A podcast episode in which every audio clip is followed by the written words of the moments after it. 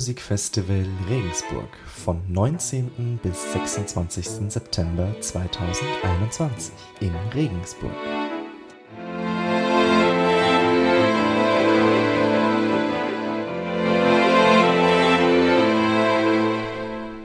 Herzlich willkommen zum zweiten Podcast in unserer Countdown-Reihe für das Kammermusikfestival 2021 in Regensburg. In dieser Folge soll es vor allem um das Programm und die Komponisten unseres Konzertes am 20. September gehen, das unter dem Motto Neue Welten steht. Zu hören sind Werke von Kachaturian, Schönberg, Roslawetz, Lurier und Bartok. Zusammengefasst also osteuropäische Musik kurz nach der Wende des 20. Jahrhunderts. Und genau zu dieser Entwicklung der osteuropäischen Musik bis zu den 1940er Jahren hatten wir diesmal großartige Unterstützung von Angelina, einer jungen Musikwissenschaftlerin hier in Regensburg an der Universität, die uns mit Recherchen, Tipps und auch Zusammenhängen wahnsinnig geholfen hat. Dafür schon mal vielen Dank. Damit Sie einen ersten Eindruck von der Klangwelt bekommen, die Sie am 20. September erleben, starten wir ruhig mit einem Ausschnitt aus einem Stück, das Sie auch dort zu hören bekommen, nämlich dem Trio für Violine, Klarinette und Klavier von Khachaturian.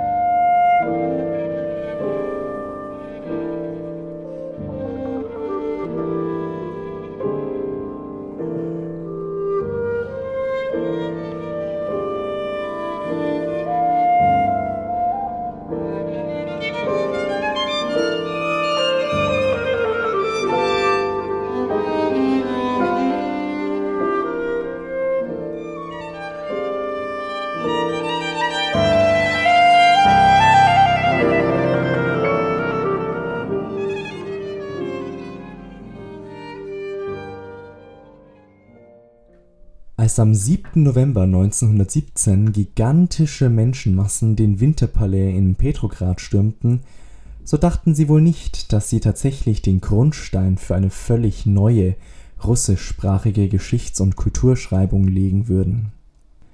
Das politische Ereignis der Oktoberrevolution hatte einen epochalen Wendepunkt eingeleitet, der jedoch nicht nur für die sowjetische Musikgeschichte von enormem Ausmaß war sondern vielmehr auch ein neues Kapitel in der Weltgeschichte überhaupt aufschlug.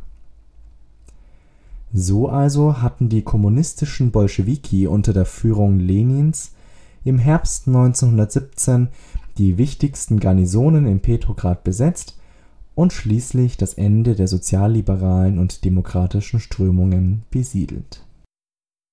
Nach der vorausgegangenen Februarrevolution hatten sie die Macht nun endgültig übernommen, die sie von nun an durch radikalste Maßnahmen zu schützen versuchten. In der folgenden Zeit, die Lenin damit verbrachte, seine Macht zu sichern und auszubauen, sagte das Regime Andersdenkenden mit drastischen Mitteln den Kampf an und zwang der sowjetischen Bevölkerung unnachgiebig seine Ansichten auf waren viele tatsächlich den revolutionären Ereignissen gegenüber positiv gesinnt, so fürchteten andere wiederum die radikalen Vorgehensweisen der Regierung. Es folgte eine Periode von ständiger Überreiztheit, in welcher man sich fortdauernd zwischen freudiger Erwartung und aber auch Angst bewegen zu hatte. Gewalt und Fortschritt schienen die Grundsätze zu sein, und nicht zuletzt die Künstler hatten es sich zur Aufgabe gemacht, das Zeitgeschehen hinreichend zu kommentieren. Die Kultur wurde zu einem Spiegel der Zeit, zu einer vielfältigen Antwort auf die spannungsvollen Entwicklungen der Politik. Und nicht zuletzt die Regierung konnte das für ihre Zwecke nutzen. Wir wissen die Riesenwerte, die die alte Kultur geschaffen hat, zu schätzen, und wir machen sie nicht nur einem kleinen Häuflein von Parasiten zugänglich, sondern der ganzen arbeitenden Bevölkerung. Mit diesen Worten bestimmte der Volkskommissar für Aufklärung am 1. Mai 1918 die Grundlagen der neuen Repertoirepolitik. Musikalische Institutionen wie Theater, Konservatorien, Konzerthäuser, Orchester und auch Verlage wurden schon bald daraufhin verstaatlicht und mit ihnen der Grundstein gelegt um das Repertoire im Sinne der damaligen politischen Ideologie hinreichend zu steuern. Über alle Lebensbereiche etablierte sich eine vollständige staatliche Kontrolle und besonders die künstlerischen Institutionen wurden im Sinne der Kommunistischen Partei teilweise vollständig umstrukturiert. Kunst und Musik zur Stärkung des Patriotismus, zur Verbreitung der Ideologie Kunst und Musik als Propagandamittel. Nur das sollte es sein.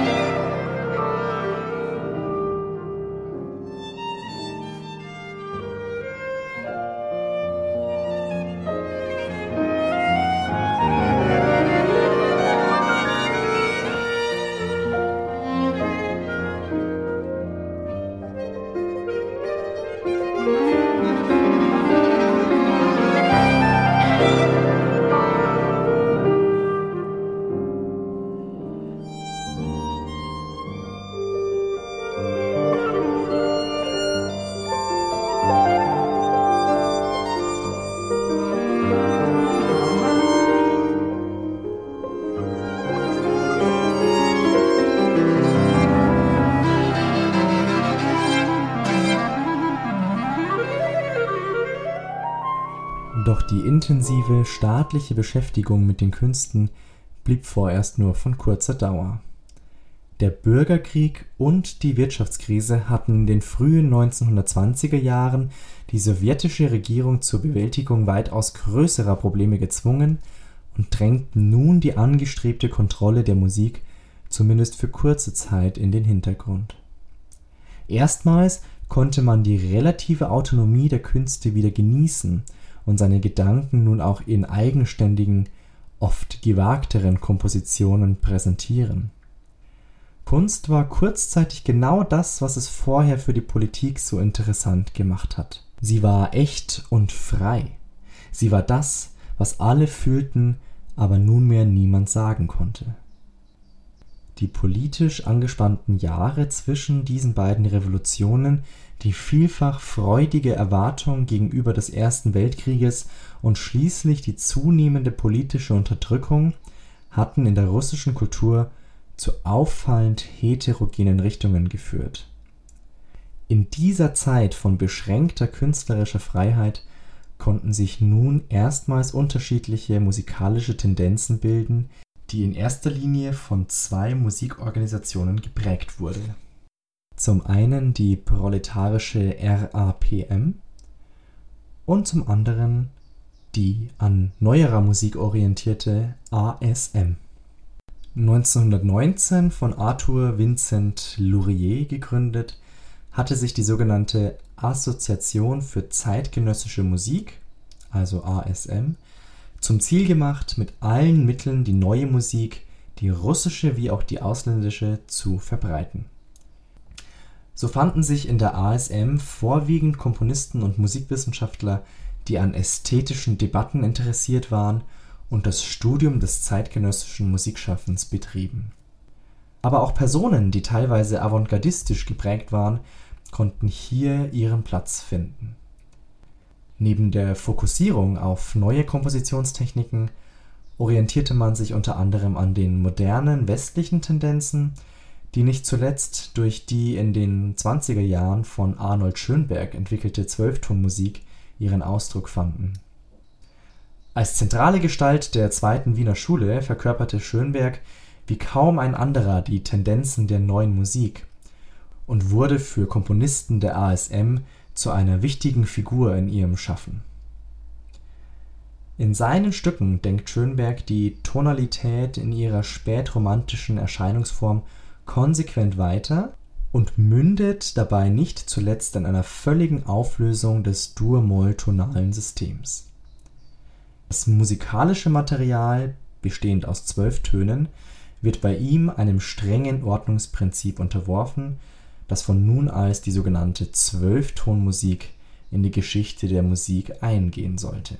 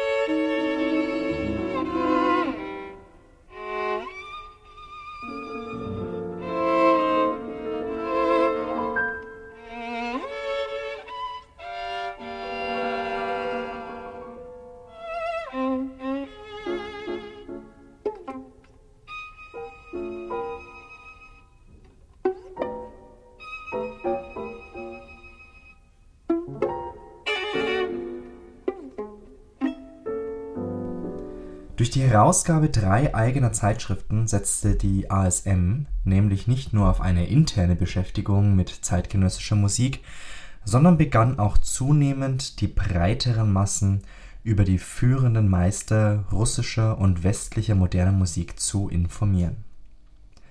So erschien 1923 die erste Ausgabe ihrer musikalischen Zeitschrift mit dem Titel Zu neuen Ufern die sich in ihrer internationalen Ausrichtung mitunter der anspruchsvollen Frage der Tonsysteme gewidmet hatte.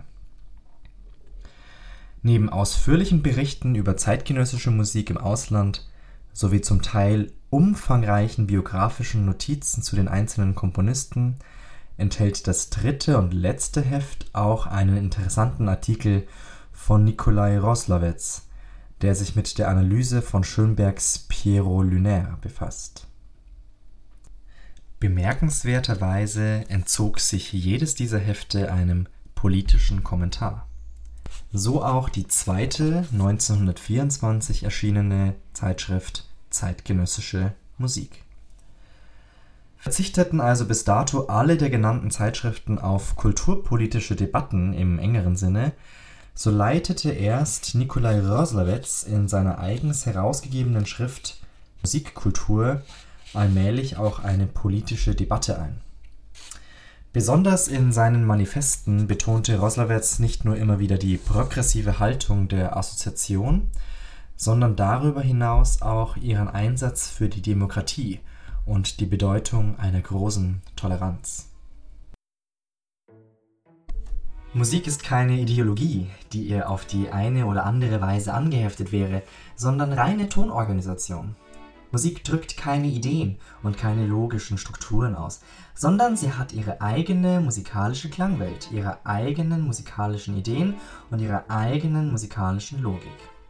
Dies ist eine geschlossene Welt, aus der sich der Durchbruch in die Logik und Ideologie gewöhnlich nur auf gewaltsame und künstliche Weise vollzieht. Wenn wir in den Begriff zeitgenössische Musik ein rein ideologisches Moment hineintragen, wenn wir anerkennen, dass zeitgenössische Musik jene ist, die sich mit der zeitgenössischen Ideologie verbindet, dann verlassen wir die rein musikalische Ebene und begeben uns in einen logischen Widerspruch. Denn unser Gegenstand ist eben die Musik und nicht die Ideologie. Durch solche Aussagen gerät Roslawetz schon bald in das Zentrum öffentlicher Anfeindungen. Als einer der zentralen Anführer der ASM setzte er sich stetig für die Propagierung neuer Musik und professioneller Bildung ein und verteidigte die klassischen Traditionen in der Musik. Seine Verpflichtungen den neuen musikalischen Ideen gegenüber brachten ihn umgehend in Konflikte mit den offiziellen Kulturideologien und dadurch mit niemand Geringerem als der sowjetischen Geheimpolizei. Schon früh war er selbst auf der Suche nach einem eigenen musikalischen Stil gewesen, den man in vielen seiner früheren Werke eindrucksvoll nachvollziehen kann. Inspiriert von großen Komponisten wie Alexander Scriabin und Claude Debussy entwickelte er bald eine eigene Tonsprache, die den Hang zu traditionellen Formen oft deutlich erkennen lässt. In seinem in den 1910er Jahren entstandenen Poème lyrique für Violine und Klavier kommt seine eigene musikalische Sprache sehr schön zum Ausdruck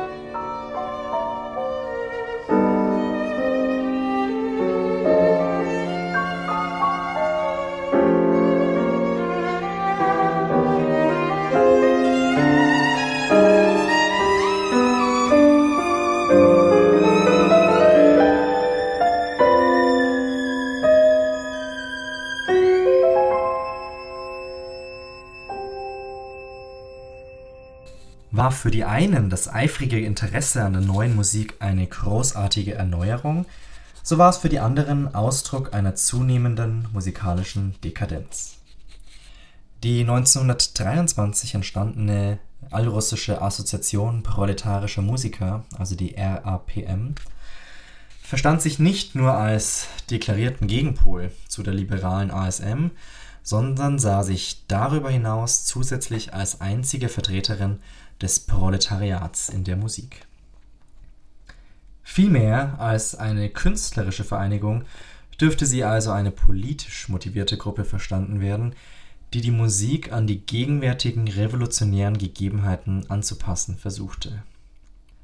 Politische Arbeit wurde von ihnen durch die Kunst betrieben und ästhetische Fragen schienen so gut wie keine Rolle zu spielen die Ausrichtung galt der Massenkultur und richtete sich hinreichend gegen die Ausdrucksformen der bürgerlichen Kultur.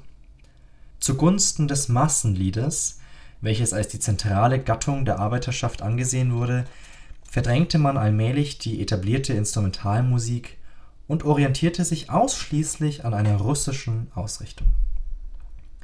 Strophenlieder mit politisch aktuellem Text, mit eingängiger Melodie und variabler Besetzung sollten von nun an das musikalische Leben prägen und die politischen Ansichten plastisch wiedergeben. Schlagwörter wie Formalismus, Bürgerlichkeit, ideologische Fremdheit, Nachahmung des Westens prägten schon bald das Musikleben in der Sowjetunion und wurden zum Ausgangspunkt von zahlreichen Angriffen gegen Vertreter der ASM. Zur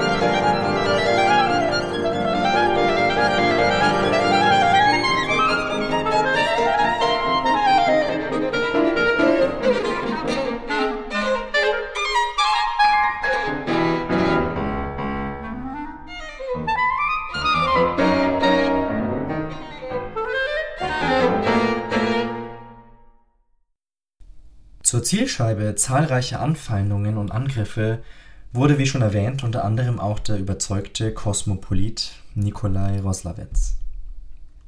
Stets publizistisch und agitatorisch aktiv, hatte er sich des Öfteren gegen Werke der RAPM ausgesprochen, was ihm nun zu einem Verhängnis werden sollte.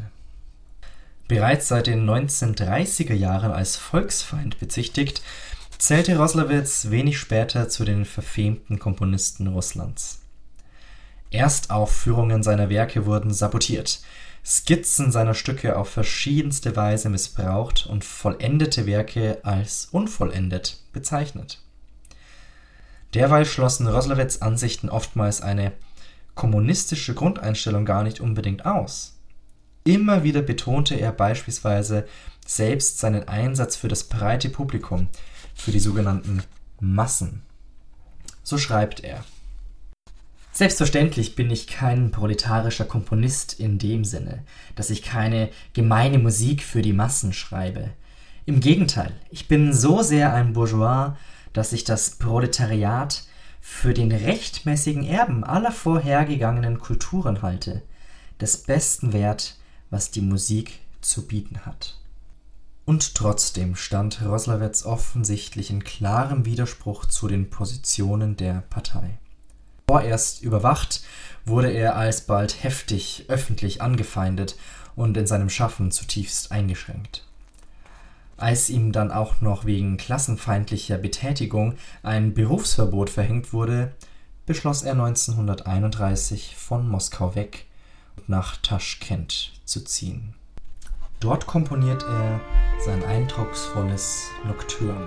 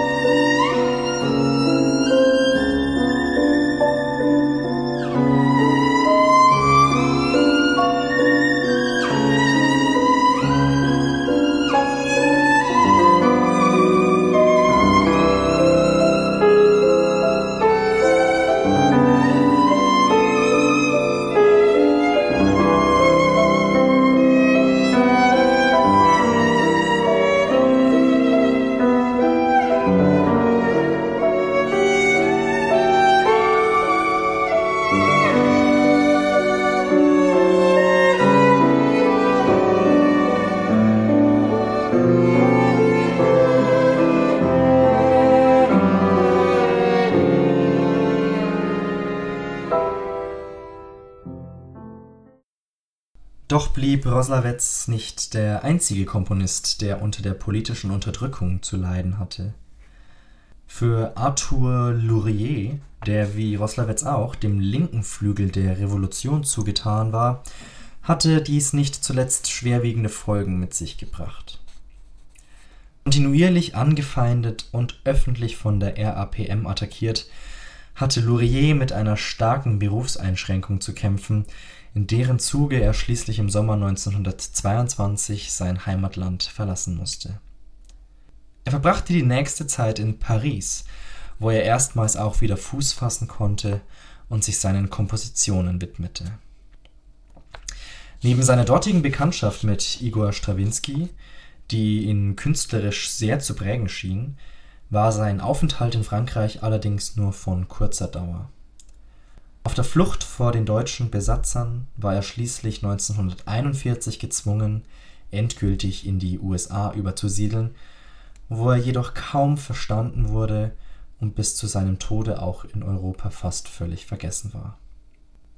In seinem dortigen Exil jedoch versuchte Laurier sich weiterhin der Musik zu widmen und veröffentlichte dort unter anderem gut 15 Jahre später auch das Charlie Chaplin gewidmete Stück The Mime.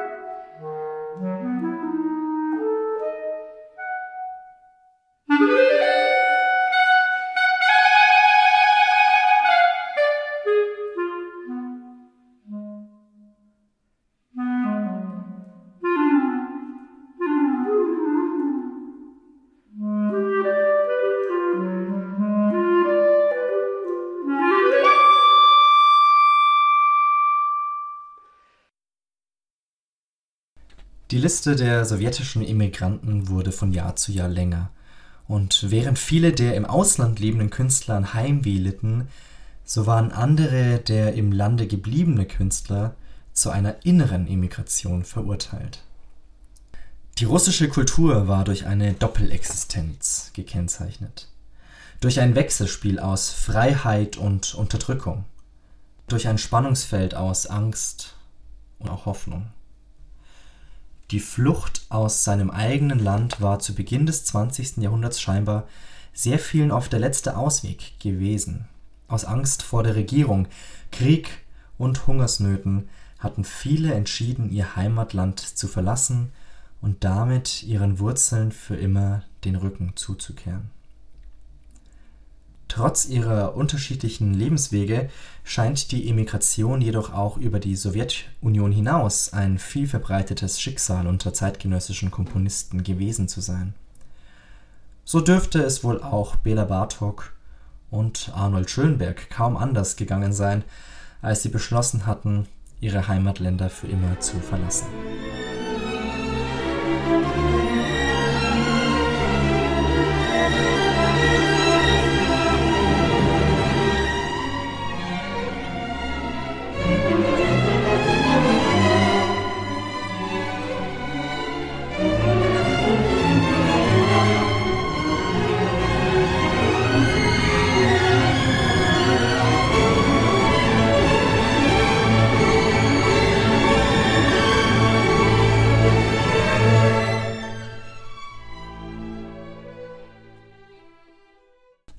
Als jüdischer zeitgenössischer Komponist im Deutschland der Nationalsozialisten war es für Schönberg in dieser Hinsicht wohl besonders schwer.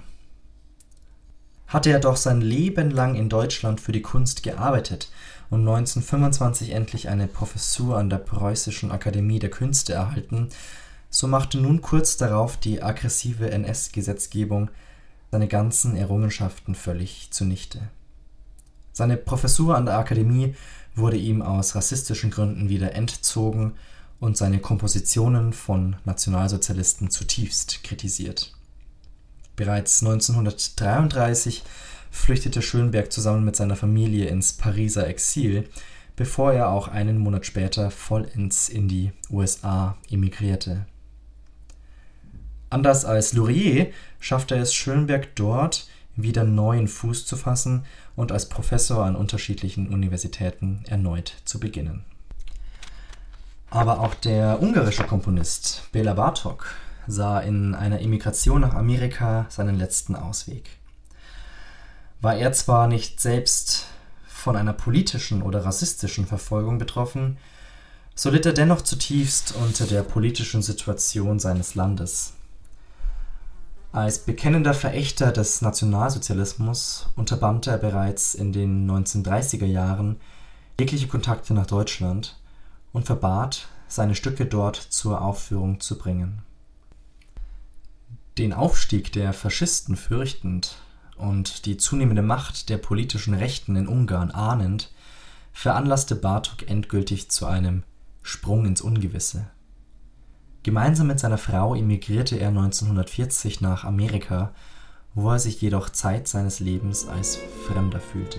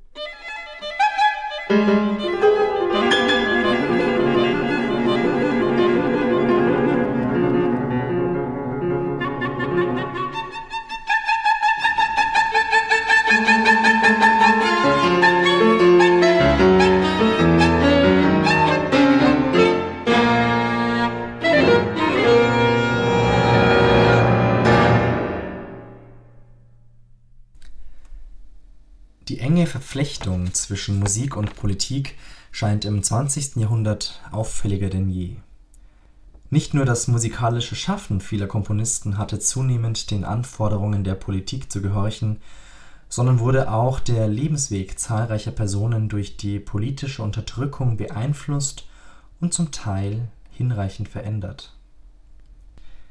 In vielen Fällen forderte die künstlerische Freiheit große Opfer und für Komponisten wie Schönberg, Bartók oder auch Laurier bedeutete das nicht zuletzt die Emigration aus ihrem Heimatland. Kunst war Macht, und die Politik verstand das insbesondere in der Sowjetunion hinreichend für sich zu nutzen. Nicht um Unterhaltung ging es mehr, sondern nunmehr um erbarmungslose Politik.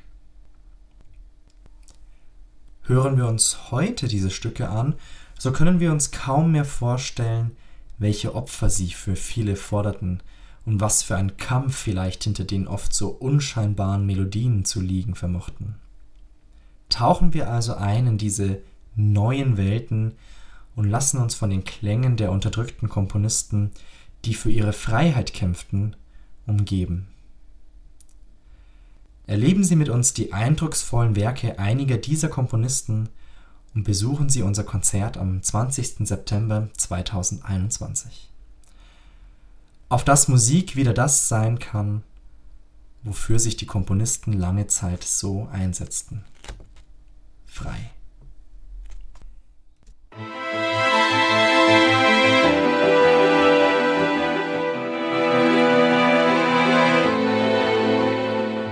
Kammermusikfestival Regensburg von 19. bis 26. September 2021 in Regensburg.